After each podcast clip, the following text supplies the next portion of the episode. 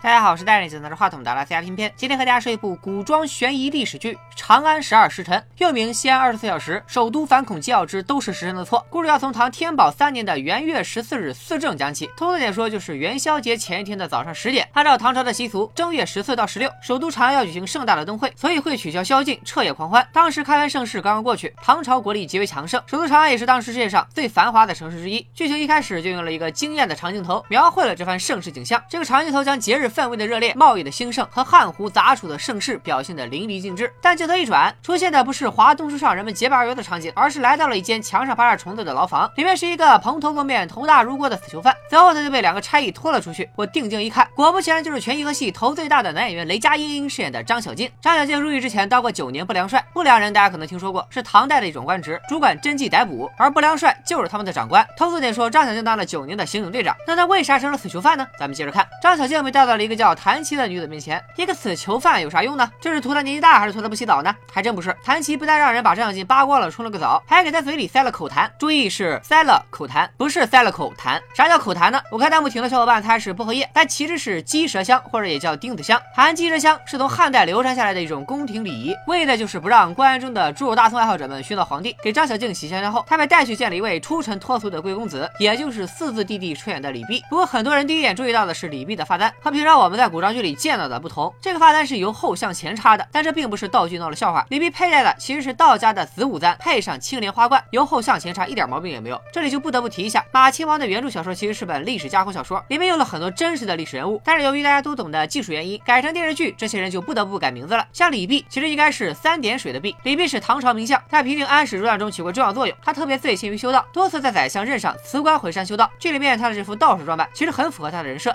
李泌向张小静许诺，只要帮自己办事，就有办法让张小静活。命张小静当然不信了，说自己犯的是十恶之九，不可能随随便便就赦免。这里其实藏着十恶不赦这个成语，说的就是封建社会里十种罪大恶极绝不赦免的重罪。而唐代的十恶就是谋反、谋大逆、谋叛、恶逆、不道、大不敬、不孝、不义、不义、内乱。张小静说自己犯的是第九罪不义，指的是官员间的残杀，试图杀长官或者学生杀老师。而原著中张小静的确杀了自己的上司，别看简简单单四个字，却已经把张小静的罪行交代出来了。李泌卖了个关子，没直接说要让张小静干啥，反而聊起了张小静的前任崔六郎。他和张小静一样，通晓长安城中的地理形势，和三教九流都能说上话，盘上道，而且还精通多门外语。可惜在之前的行动中身亡了，现在只能也只有张小静能代替他完成工作。李泌带着张小静夜了崔六郎的尸，看到了他被拔舌而死的惨状，随后又带着张小静来到了自己主管的静安司，给张小静介绍起了静安司的三大黑科技。首先是遍布长安的一百零八方，每隔三百步就有一座的望楼，上面安排了看得清势力表最下面一排的武侯，观察附近的动向，如有异常，则层层传递到静安司。不过在书里说的方式是白白天用奇遇，晚上用灯笼，剧里明显更高级，都整上显示屏了，简直就是古代版天眼。其次就是根据长安城全貌制作的沙盘，现在已经算不上什么高科技了，各个售楼中心大厅的标配。沙盘的作用呢，就是把望楼得到的消息加以汇总，从而形成一张实时的监控地图，被追踪疑犯的可能逃窜区域一目了然，实时抓捕就更容易了。最后一个黑科技就是大案读数，是通过对长安城内所有人的户籍资料和犯罪记录等进行分析，用来找人或者辅助破案。简单来说，就是古代版的大数据。以上三种黑科技其实都是作者根据史实加以合理的想象而创造出来的。像望楼在历史上就是存在的，只不过并没有在长安城里大规模分布，而更多的是出现在军营里。在这三种超越时代的黑科技的帮助下，崔六郎依旧丧命。那面对的到底是何等可怕的对手呢？李泌终于对张小静和盘托出，他这次要抓捕的是突厥的恐怖分子狼卫。他们假扮成粟特客商混入了长安城，崔六郎名为向导，实则是卧底混入了他们当中。狼卫们停留在了丙六货站，而李泌也决定派人围歼这伙狼卫，领头的就是崔六郎的弟弟崔器。崔七这个人善使锤子，他背在背上的这俩确实是锤啊，不是老头乐。说一些演绎小说的影响，大家可能都觉得古代人用的锤子就得是李元霸、岳云那种比脑袋还大的铜锤，但这种铜锤真要跟人脑袋那么大，重量起码得两百斤，而且还是一左一右两个，一共四百斤。你说你是得多虎才能拿这种锤子左手右手一个慢动作啊？所以这里的锤子还是挺遵照史实的。等拂晓黄山侦查完毕之后，崔器带着手下直接突入，紧张刺激的打斗和厮杀又由一个长镜头来完成。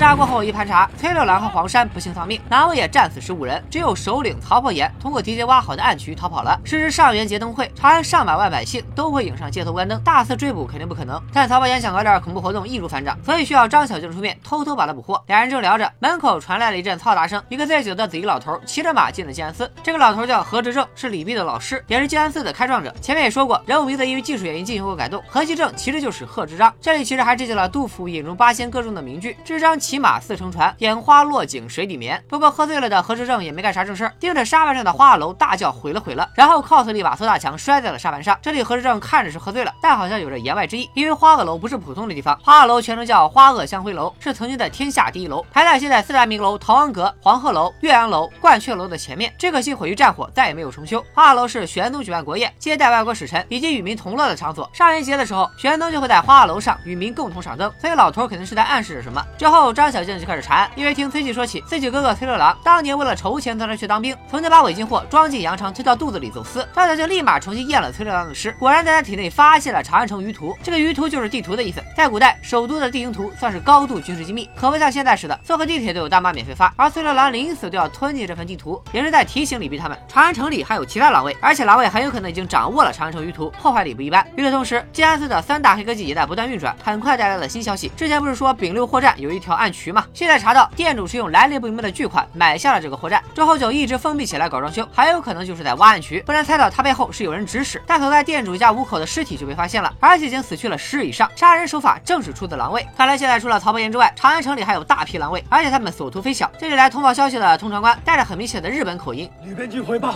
丙六货站店主李路狗全家五人以死去十日以上，也是为了符合当时不少外国人，包括日本人，在唐朝做官的史实。最有名的就是阿倍卓麻吕了。话说另一头，逃走的曹宝岩多喝了两口水，晕了过去，一路顺水漂浮，被一个好心市民救了起来。曹宝岩询问之下，好心市民自报家门：长安胶水。一个龙套怎么可能这么大的口气呢？所以这个焦随也是历史上确有其人的角色。咱们前面提到的饮中八仙，贺知章排第一，李白排第六，草圣张旭排第七，而焦随就排名第八。焦随把曹伯言救起来之后，拿出随身携带的鹦鹉杯倒酒给了屈寒。这鹦鹉杯是用鹦鹉螺做的，因为像鹦鹉的嘴而得名。不仅在唐墓里出土过，在骆宾王李白、卢照邻等唐朝诗人的诗里都出现过，的确是唐朝重要的酒器。但是曹伯言这个白眼狼，边喝酒边瞄见了焦随腰间挂的金玉带。金玉带在唐朝是官员身份的象征和出入宫的凭证。三品以上穿紫袍配金鱼带，五品。以上穿绯袍配银鱼带，六品以下穿绿袍没有鱼带，职务高但品级低也得按原品的服色穿着。所以李泌虽然掌管着静安寺，但他的官职却只是六品的翰林侍诏，所以他穿的是绿袍，但他腰间又挂着银鱼带，所以见他皇帝对他的恩宠。发现焦随腰间的金鱼带后，曹伯言一来怕被揭穿身份，二来也想拿着金鱼带进宫搞事情，毫不犹豫的杀死了焦随。换上了焦随的衣冠配饰之后，曹伯言害怕被人发现，于是准备去整个造型，找了个托尼老师就准备改头换面。不难猜出他下一步就要去找他的狼同伴会合。而他之所以如此谨慎，还还有可能因为他的同伴就躲在最。危险也最安全的地方。到这里，第一集结束，也难怪有人说看不懂。曹来巨灵的古代文化知识和典故不少，台子上也文白参半，有些不易理解。但慢慢揣摩，还是能感受出很多趣味的。更值得一夸的是，这部剧还原了大唐盛世的古都长安，不仅斥巨资重造了一座唐城，从物理上还原了长安，在道具、妆容、发型、饮食、服饰、盔甲、武器，甚至民俗上都做了大量考究，高度重现了盛唐景象，还原了一座有血有肉的长安。再来冒着挨骂的风险说说缺点吧。剧中的十二时辰的时间限定以及反恐的题材，很容易让人联想到美剧《二十四小时》，但是长安在剧情方面。确实不如二十四小时紧凑，带来的紧张感也比较弱。毕竟人家那边都是核爆炸、反应堆泄漏、生化武器啥的，但在古代，恐怖活动也就是在街上放个火，井里投个毒。最后就是几条故事线相互之间的作用和影响。张小静的破案线和狼卫的恐怖活动线对抗比较激烈，但是李泌的权力斗争线则和另外两条线互动很少，导致前期剧情有些割裂。当然了，国剧也没有必要非得对标美剧，毕竟国情不同，观众的审美喜好也不同，没必要非得跟美国人学。希望《长安十二时辰》之后能找到自己的节奏，那样比一味求快要好。总之，这部《长安十二时》片片还是很推荐的，难得看到一部制作如此精良的国产剧，必须。当一回自来水，就是最近坑挖的有点多，太忙了。这剧我才追到了第五集，实在没时间开新坑了。希望大家也能多多支持一下边边的视频，一键三连、转发、收藏啥的。今天就说到这里吧，拜了个拜。